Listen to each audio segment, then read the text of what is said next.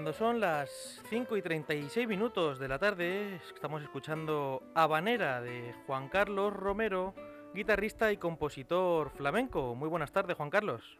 Buenas tardes, ¿qué tal? Para el oyente que no conozca, eh, Juan Carlos, el nombre de guitarrista y compositor Juan Carlos Romero está ligado a otros grandes nombres como Manolo Sanlúcar, Rocío Jurado, Monserrat Caballé o Enrique Morente, por ejemplo.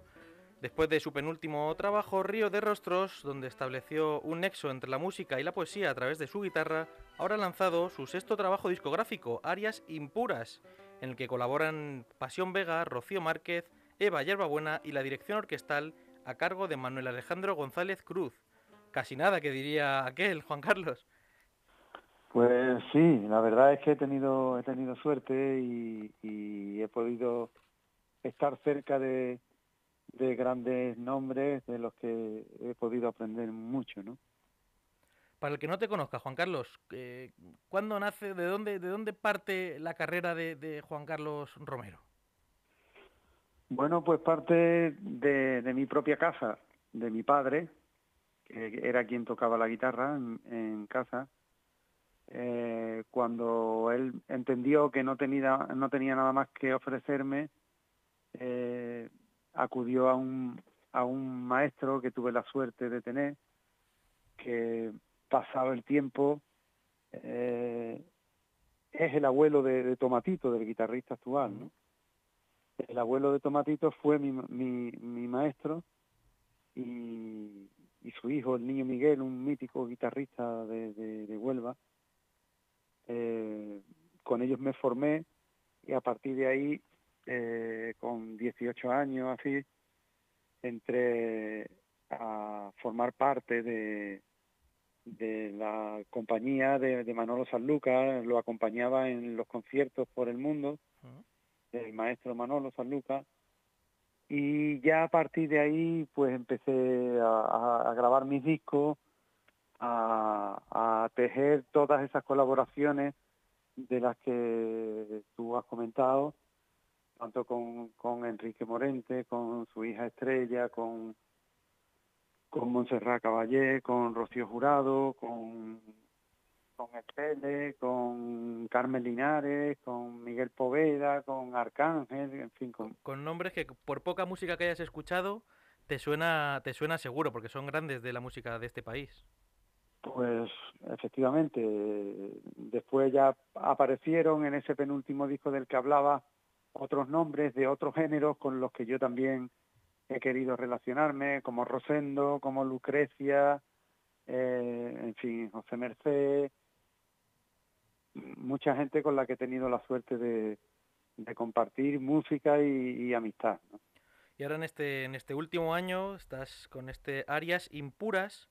¿Cómo surge este, este proyecto? Porque además es algo especial, ¿verdad? No es, no es, algo, mm, no es algo normal, que, un disco flamenco. Sí, tiene algo de, paranormal, porque eh, como disco flamenco no se puede calificar porque su propio nombre, el título ya lo indica, ¿no? Eh, son áreas eh, donde ya empieza a, ocurrir algo en, el apellido, ¿no? Impuras.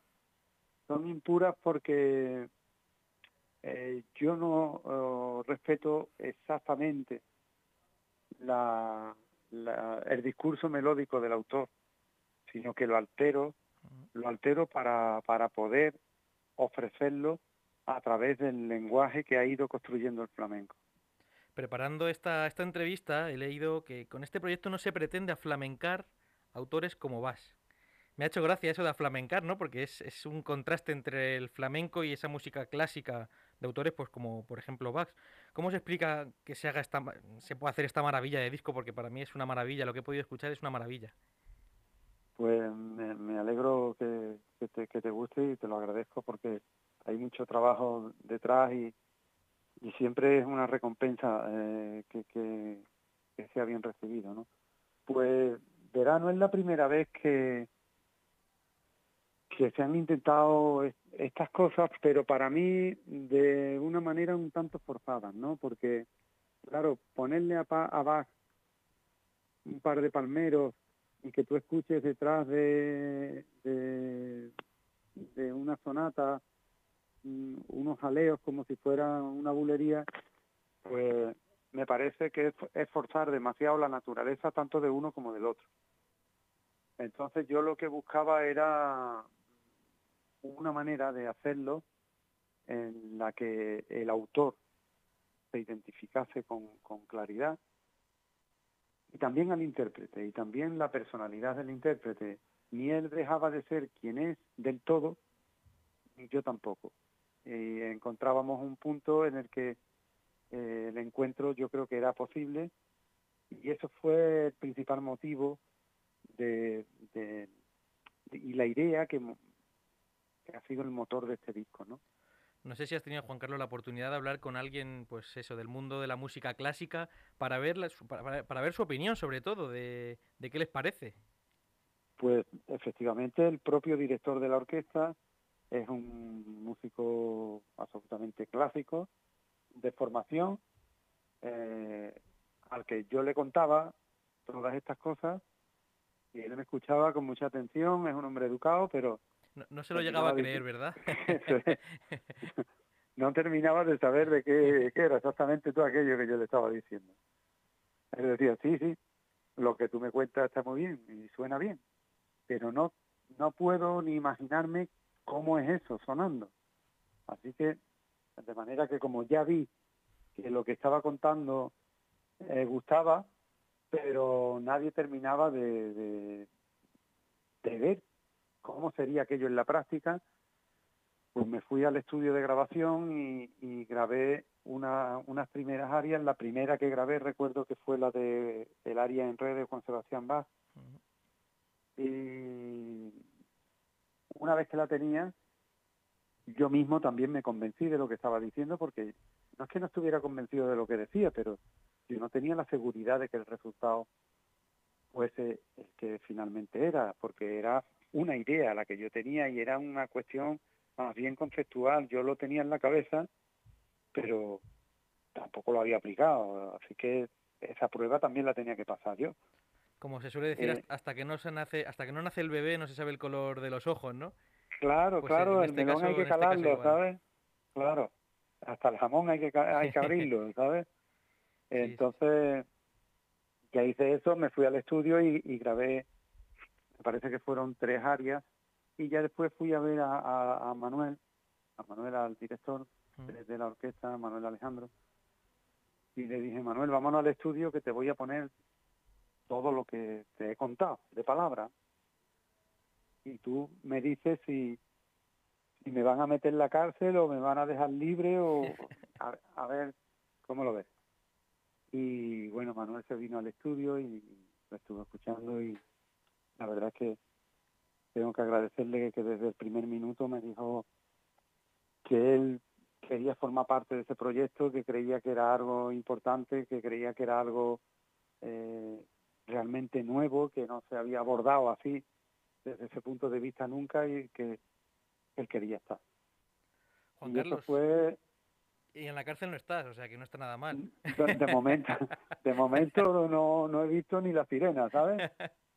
O sea que, no al contrario, tengo tengo que decirte que hasta ahora lo único que, que tengo son buenas buenas cosas, buenos comentarios y, y, una reacción bastante parecida ¿no? a lo que tú me estás diciendo, un poco entre la sorpresa y, y, y que como, pero ¿cómo que es esto? suena bien, pero no sé muy bien. En fin, e-, es, algo que, que, te, que te sorprende y, y, eso es, bonito, ¿no? Que, que uno confirme que la idea que tenía no era un disparate. ¿Qué pretendes transmitir con, este Áreas Impuras? ¿Qué es lo que dices tú? Quiero llegar de esta forma al que lo escucha. A mí me gustaría eh, que el mundo supiese que el flamenco no es solo una música extraordinaria, sino que el flamenco ha llegado a construir un lenguaje y que desde ese lenguaje tú puedes abordar cualquier música, esta o cualquier otra. Justo... Eh, cuenta, cuenta, cuenta, perdón. Mm, te iba a decir, y que eh, haciéndolo, si lo haces, eh, verás que, ambos están respetados. El, propio lenguaje del intérprete y, y la partitura del autor es claramente identificable. Sí, además cierra los ojos y, cuando escuchas pues la dona inmóvil con la que ahora vamos a ir, eh, sabes que sabes que es, aunque sea el son de la guitarra, eh, lo, reconoces perfectamente. Es, cierto, es cierto. Se ha estrenado además el videoclip de esta dona, la dona inmóvil, eh, y habéis añadido la mano, la danza de la mano de Eva Yerbabuena. Al hilo de lo que de lo que comentabas, ¿qué tiene más de flamenco para ti? ¿La música, la danza, ese lenguaje musical que, acompaña la danza? ¿Qué representa más el, flamenco? Verás, el flamenco es que es una es una música que tiene muchos tentáculos, es una música eh, muy acaparadora. Es decir, el flamenco tiene tal personalidad, tanta fuerza que cuando entra en cualquier música se apodera de ella y todo empieza a sonar flamenco, sea pop, sea rock, o sea, lo que tú quieras, como entre alguien del flamenco y ya te suena hasta el, el rock, te suena a flamencao. Eh, tiene esa, esa, característica. Pero las músicas están todas relacionadas unas con otras y el flamenco lo abarca todo en ese sentido, ¿no? Es decir, tiene la música a través de la guitarra, eh, tiene la música también a través de la voz del cante y tiene la danza. Entonces yo quería también reflejar esas tres maneras de expresión en, en este disco. claro, Eva tenía que incluirla en el videoclip, que es donde ella puede expresar su, su disciplina artística. Y en la parte cantada, pues Pasión Vega y Rocío Márquez. Si te parece, vamos a escuchar un, un poco de esa de la dona inmóvil para que lo escuchen los oyentes y así volvemos en un minutín. ¿Te parece? De acuerdo. Venga, vamos con ello.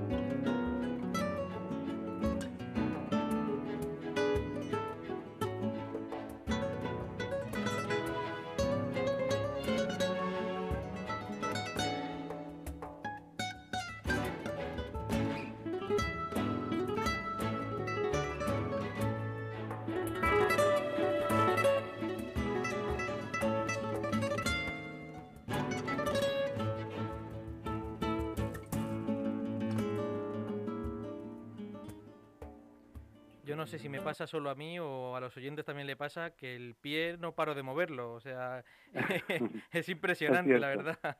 Se te va el, pie se te va al escuchar esta, este son de la guitarra, se te va solo al compás, ¿no? Claro, en eso tiene mucha mucha importancia el, el, sentido rítmico que tiene el flamenco, ¿no? Que, que, que yo lo pongo sobre, sobre esa partitura que no tiene ese ese, digamos, movimiento rítmico eh, que, que, te provoca el baile, ¿no? Eh, es, más, digamos, tiene más regularidad y, y, el flamenco juega más con todo, con todas las cuestiones rítmicas y eso, la verdad es que le aporta una, una vivacidad que, bueno, a mí me gusta, desde luego oírla, sí. Vamos con otra de, sus facetas, que también es como, compositor, como productor de, canciones. ¿Cómo es este trabajo detrás de, al lado de la guitarra, por así decirlo? Pues eh, es muy bonito, a mí me gusta mucho.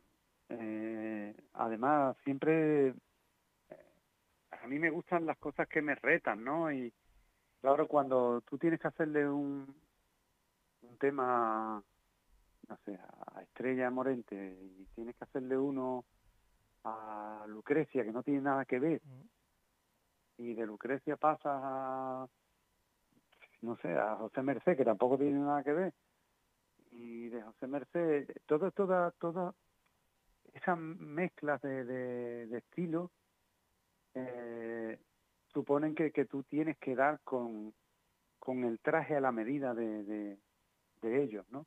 Y eso siempre es un, un reto y tiene algo de, de, en fin, de, tener que buscar lo que justo le vaya a cada uno.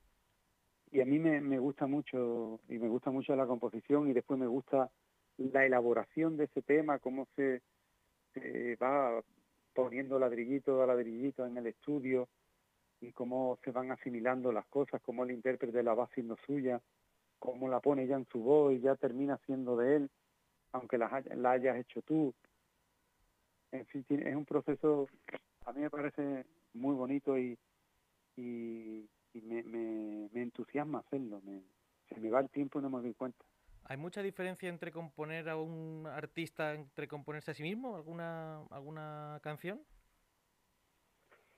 Bueno, eh, lo que hay diferencias entre la composición para la voz y para la guitarra.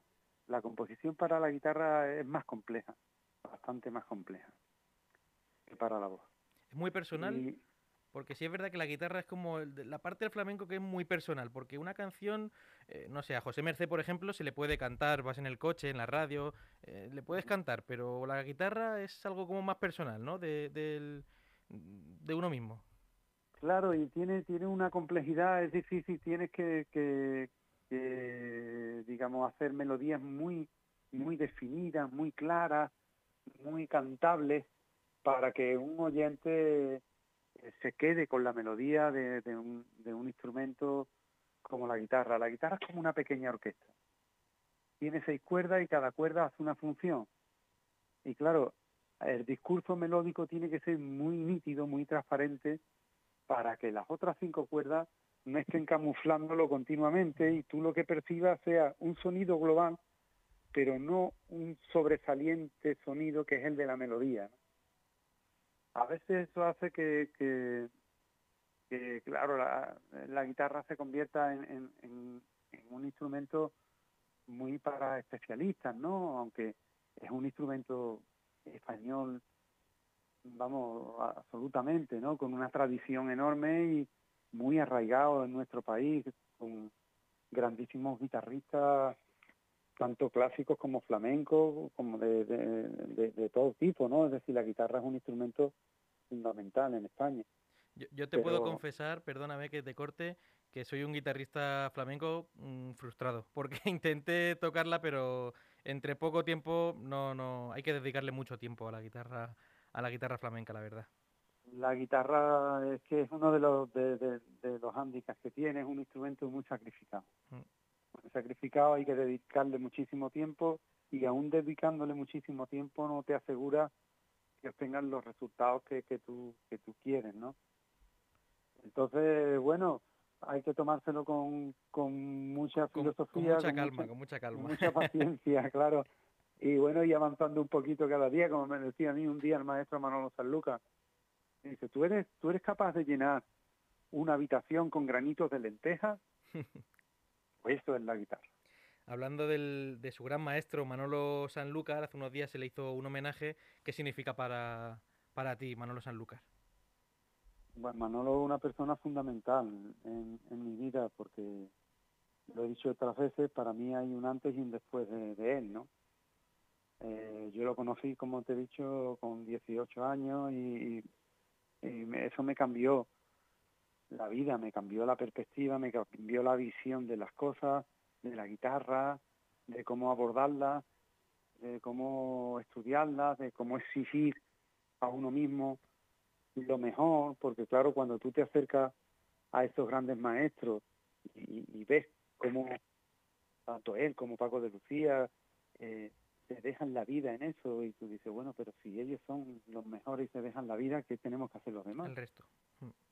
Claro, el resto de, de los, de los, en fin, de los, de los habitantes de este planeta. De, los mortales, que se suele decir. claro, si ellos, y yo vivía allí en su casa y veía eh, cómo faltaban horas al día, ¿no? Entonces para mí ha sido un, un ejemplo en muchas cosas y eh, fue un periodo, ya te digo, muy rico en el que aprendí muchísimas cosas. Recuerdo la primera vez que hicimos la película de Carlos Saura, eh, en esa época estaba yo con Manolo, que hizo sevillanas y, ya después hice un par de ellas más con Carlos y ya estaba yo solo, ¿no? Pero las dos primeras estaba estaba yo con Manolo, la de sevillanas y la de flamenco. Después hice otra con él que fue Fado y Flamenco Flamenco, que fue una, una cuarta que, que, ya hizo Carlos. Pero las, las primeras fueron con Manolo y, para mí es una persona a la que además le tengo muchísimo cariño y eh, yo lo considero de, la familia, ¿no? Y lo admiro y lo quiero. Juan Carlos, antes de finalizar la entrevista, que ya llegamos casi a las 6 de la tarde, ¿qué le podemos contar a los oyentes en LGN Medios sobre tus próximos planes? Bueno, mis próximos planes desde luego pasan por, por eh, continuar con el desarrollo de esta obra eh, y estamos intentando de poner en pie, además de que estamos en plena promoción del disco, eh, las representaciones de, de, presentación en, directo, ¿no? Y bueno, pues esperemos tenerla pronto para poder anunciarla, porque el disco está recién salido, ha salido ahora unos 10 días, y es 12 días, y no ha habido tiempo todavía de, de poner en pie, pero bueno, ya, ya están las cosas en marcha y ya estamos eh, atendiendo eh, algunas propuestas de, teatro con fechas concretas para, para la presentación. Estaremos entonces atentos desde aquí, de esta casa. Por último, un colaborador de, de, esta radio, de LGN Radio, LGN Medios, Víctor Terrazas, le gusta cerrar siempre sus entrevistas con una pregunta y yo hoy se la voy a robar. La pregunta es, ¿qué significa para ti la música? esas son preguntas fáciles de hacer, pero eh, dificilísimas de contestar porque te abarcan tanto. Te confieso que no es la primera vez que nos lo dicen, que resopla un poco eh, el entrevistado y dice, uff, pues no sé qué decirte. claro, porque es que como cuando te dice, ¿qué es para ti la vida? Tú dices, bueno, ¿por dónde empiezo? O sea, lo que me pones por delante es como algo inabarcable, ¿no? Bueno, pero para mí ha, sido lo que lo que lo que ha marcado mi, mi destino, ¿entiendes? Mi vida está en función de eso. De manera que no es un trabajo, eso entra ya en el terreno de las vocaciones, de, en otro terreno casi místico más que, que laboral, ¿no? Porque yo no considero la música un trabajo, aunque también lo es, ¿no? Porque tenemos que vivir, pero eh, no fue eso lo que me llevó a, la música. A mí lo que me llevó a la música fue como una inclinación irrefrenable, ¿no? Y eso es, es algo que nace dentro de uno y eh, no se puede entender ni se puede sentir como, como una cuestión laboral. Y claro, ya esa decisión eh, hace que todo esté en función de eso. tú no, tu vida personal, tu vida familiar, todo era supeditado a que eres músico. Pues, y eso, pues, imagínate. Con la música, la música como vida, lo vamos a dejar aquí, Juan Carlos Romero. Para mí ha sido un placer eh, poder entrevistarle esta tarde aquí en el GN Radio. Y le vamos a dejar los oyentes con el Ave María, que también es impresionante. Yo recomiendo que lo escuchen con los ojos cerrados incluso para, para ver. Se van a imaginar ustedes cómo toca Juan Carlos incluso la guitarra. Muchas gracias, Juan Carlos. Pues, Un placer. Encantado de haber estado con vosotros y con tus oyentes. Muchas gracias. Un saludo.